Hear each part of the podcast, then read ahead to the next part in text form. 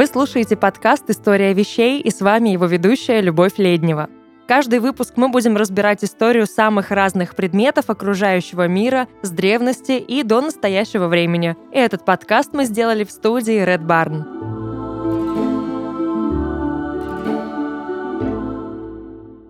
Мы живем в мире запахов, каждый день ощущая сотни разных ароматов. Более того, мы и сами становимся каким-то ароматом, когда прибегаем к магии парфюмерии. Духи, одеколон, туалетная вода, парфюм – называйте как хотите. Привычные нам бренды, флаконы разных видов и узнаваемые запахи сейчас больше относятся к категории аксессуаров. Но всегда ли так было? И для чего когда-то давно люди впервые нанесли себе на кожу аромат?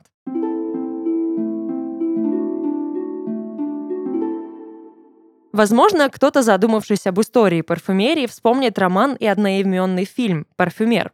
Это вызывает ассоциации и логичный вывод. Ну, дескать, примерно тогда оно все и появилось. Да и вообще, все современное зарождалось вокруг Средневековья, поэтому мы думаем о том времени. Если забегать чуть вперед, то можно даже сузить наши искания до одной страны. Нет, не Франции. До Венгрии. Однако отнюдь не там все зародилось. Мы с вами начнем гораздо раньше, за тысячи лет до этого. Традиционно принято считать, что домом парфюмерии является Древний Египет, но, скорее всего, даже не он был первоначальной родиной духов. В Древней Месопотамии жила женщина по имени Тапути. Сейчас мы бы назвали ее химиком, хотя тогда она была скорее алхимиком и целителем. Кроме того, ее второе имя – Белотекалим, что значит «смотрительница дворца». Все это мы знаем из немногих сохранившихся клинописных глиняных табличек, а значит, информации, увы, крайне мало. Но что мы можем понять сами? Знаниями, подобными в древних культурах, обычно обладали жрецы, выполнявшие огромное количество функций для жителей своих городов. Так что не исключено, что Тапути изначально сотворила свой первый парфюм именно в качестве религиозного эликсира или медицинского препарата.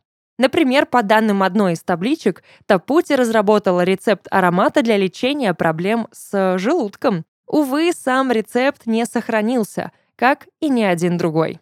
Для своих парфюмов Тапути использовала различные цветы, масла, аир, мирру, а также фильтрованную и дистиллированную воду. Да-да, уже тогда.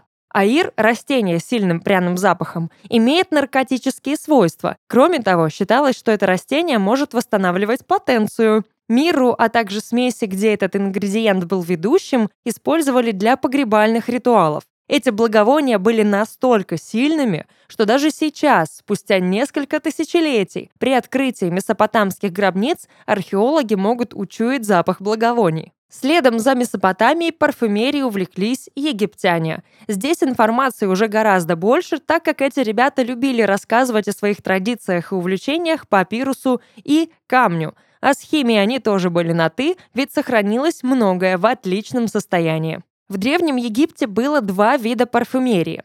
Одна привычная нам, народная. О втором виде вы уже знаете от Тапути. Это ритуальная парфюмерия. Здесь, кстати, нет ничего удивительного так как язычество сильно отличается от привычной нам монотеистической религии. Это не отдельный институт, а суть всей жизни. Боги присутствовали во всем, что делал древний человек, будь то быт, отношения или ремесло.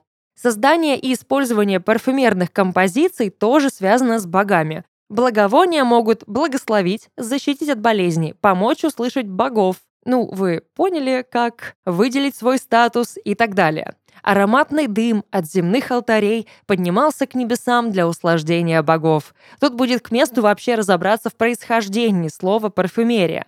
Оно восходит к древним временам, когда жрецы воскуривали богам благовония, фимиам. Само это слово произошло от латинского «perfumum» — через дым. Египтяне вообще верили, что сами боги щедро орошались благовониями. Они обожали вдыхать дым сгоравших курений и сами были экспертами в парфюмерном искусстве. Облаченные в одежды из красного льна, они благоухали прекрасными ароматами, и везде, где бы ни появлялись боги, распространялся чудесный запах.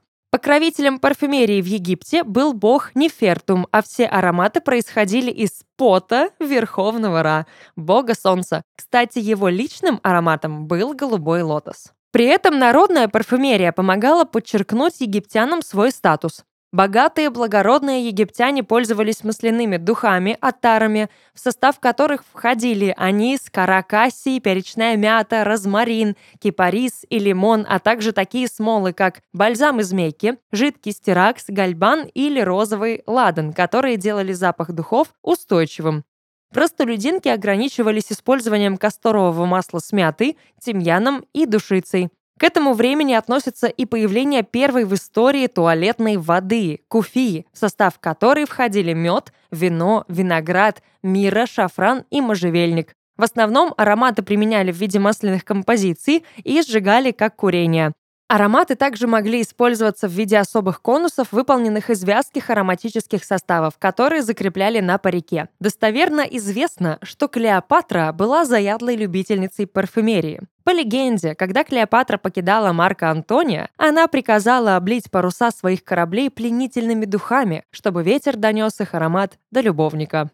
Далее можно разделить путь парфюмерии на две ветки. Первая является логичным продолжением египетской традиции, хоть и назовем мы ее условно-библейской. Египтяне обучили искусству парфюмерии евреев. Покинув Египет, те взяли с собой формулы. В Ветхом Завете встречаются первые упоминания ароматов как инструментов соблазнения. Юдив душится прежде, чем предстать перед Алаферном. Руф обливает себя духами, чтобы понравиться Ваозу. В Библии также сказано, что волхвы в дар родившемуся Богу сыну преподнесли золото, ладан и миру, тройной символ триединого Бога. В VII веке до нашей эры основными центрами производства ароматических веществ были Вавилон, Ниневия и Карфаген.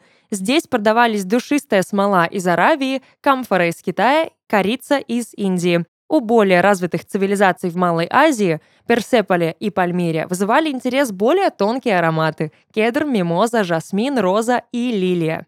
Вторая ветвь в развитии парфюмерии – античная.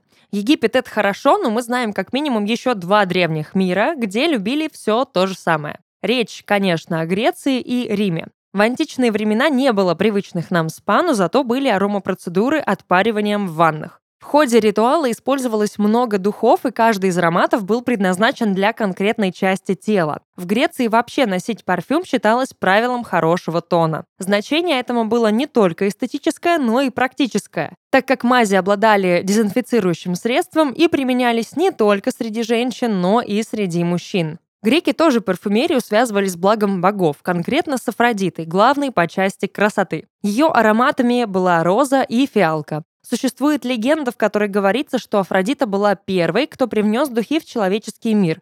Вполне объяснимо, что в названиях парфюмерных композиций всегда присутствовали имена греческих идолов. И да, у греческих богов тоже были свои личные композиции. Парфюмерию приносили в дар богам в виде душистых венков. Вслед за Тапути греки открыли для себя дистилляцию и создали жидкие духи. Их получили путем испарения жидкости с дальнейшим охлаждением и конденсацией паров. Чтобы извлекать запахи из растений, греки помещали их в масла. Чаще всего в Древней Греции использовали миру, корицу, ладан, фиалку. Также применяли кедровое дерево. Именно древние греки стали добавлять к пряностям, растительным смолам и бальзамам душистые цветочные масла. Розы, лилии и фиалки вымачивали в масле или жидком жире. Традиция воскуривать ароматические вещества в честь павших героев, а также на торжествах оставалась неизменной. Кроме того, Гиппократ рекомендовал не только ароматизированные ванны и массажи, но и использование ароматических веществ при лечении некоторых болезней. Перед византийским аромазатишьем Юлий Цезарь привозит в Римскую империю парфюм. Так рождается римская традиция. Римляне пользовались туалетной водой в самом близком нам понимании подчеркивали статус сложными ароматами, освежали комнату, опрыскивали постель, добавляли в ванную косметику и даже в вино. Духами обливались даже пороги домов, а также знамена и военная атрибутика перед сражениями. Считалось, что это приносит удачу. Рим быстро стал фанатом парфюмерии и тоже продвинул ее развитие. Ученые начинают испытывать примитивные методы конденсации. К примеру, естествоиспытатель и писатель Плиний Старший собирает на слой шерсти масло из канифоле, смолы.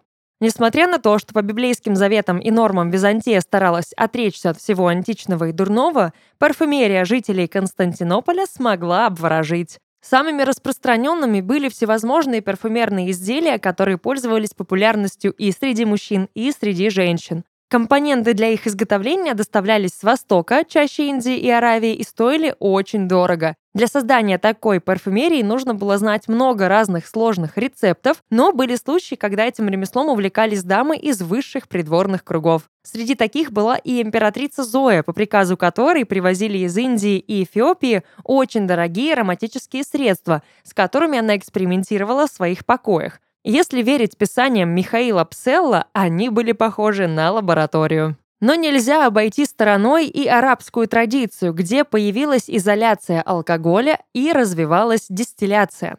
В VI веке до нашей эры ученый-аравиец Аль-Кинди создал устройство для выпаривания масел из растений и цветов, перегонный куб. Им же было написано первое руководство для будущих парфюмеров. Арабы ценили и поклонялись благовониям, и с легкой руки появились первые эфирные масла. Технология создания на основе натуральных ароматических масел сохранилась в арабских странах и сегодня, тогда как европейские производители за основу берут спиртосодержащие вещества. Масляный парфюм характеризуется большей концентрацией. Процесс раскрытия букета отличается от спиртового. Он срабатывает более плавно по мере впитывания в кожу. Следом за Аравией в парфюмерию врывается Персия с ученым авициной. Он впервые создал дистиллированную розовую воду, опираясь на опыт Алькинди. Целью этих двух мыслителей было вовсе не создание духов, а медицина. Они работали над производством бальзамов и снадобий. Однако технология, основанная на использовании ароматических масел, полученных путем перегона, служит основой для производства арабской парфюмерии и сегодня. Менталитет жителей Арабского Востока с самых древних времен был неразрывно связан с ароматами. Теплый климат этого региона способствовал произрастанию множества экзотических растений и пряностей, которые в изобилии использовались в пище, быту и ритуалах. Восточные женщины нежно заботились о своем теле, традиция умощать себя маслами и благовониями возникла в начале времен. А теперь настала пора вспомнить, с чего мы начали.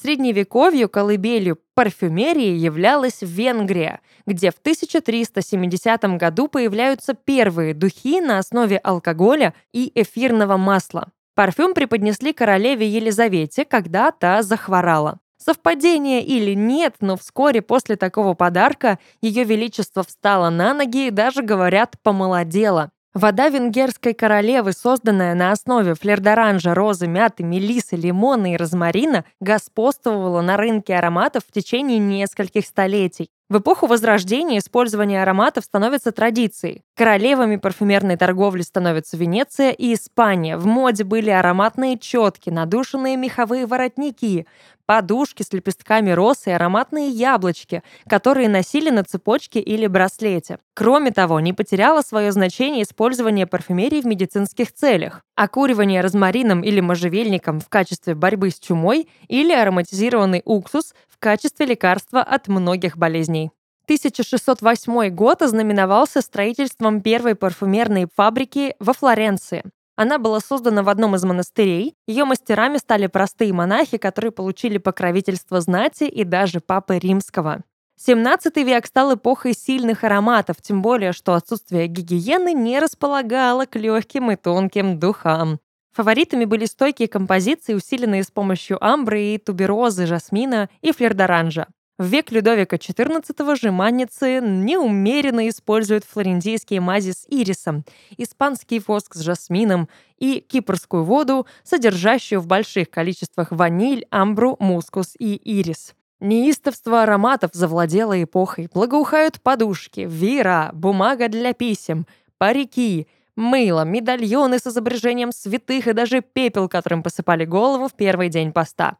Под чистотой в эту эпоху подразумевалось пудриться, душиться, пользоваться мазями, натирать кожу ароматной водой, освежать дыхание с помощью амбры или гвоздики, что угодно, только необычная вода. В начале XVIII века торговец специями из Кольна выпустил ароматическую жидкость «Кёльнская вода». Через некоторое время она попала на прилавки Франции и очень полюбилась французам, особенно Наполеону. Он дал ей свое название – «Одеколон». В 20 веке парфюмерные линии стали успешным коммерческим дополнением к одежде, и многие модельеры пригласили в свои модные дома парфюмеров. Тонкие непритязательные ароматы цветов отошли в прошлое. Тяжелые шипровые шлейфы поначалу шокировали общественность, но потребитель быстро вошел во вкус. Композиции становились более сложными, многогранными, сочетая в себе ноты цветов, фруктов, синтетических веществ. На рынок выпускали то подчеркнуто свежие ароматы, то душные парфюмы с тягучими восточными нотами. По самым скромным подсчетам, количество парфюмерных брендов в 21 веке стремится к пятизначным числам. Перед владельцами стоит сложная задача выделить свой продукт среди прочих на рынке. В ход идут необычные ароматы, например, запахом кошачьей шерсти, пиццы, земли или грибов. И они тоже находят своего покупателя. Ив Сен-Лоран уверял, что даже самому изысканному наряду необходим завершающий штрих в виде капельки духов. Коко Шанель знала, что образ создает ароматный шлейф. Кристиан Диор открыл секрет, что женский наряд быстро сотрется из памяти, однако запах ее духов не подвластен времени. Разумеется, эти чудесные свойства касаются лишь правильно подобранного аромата.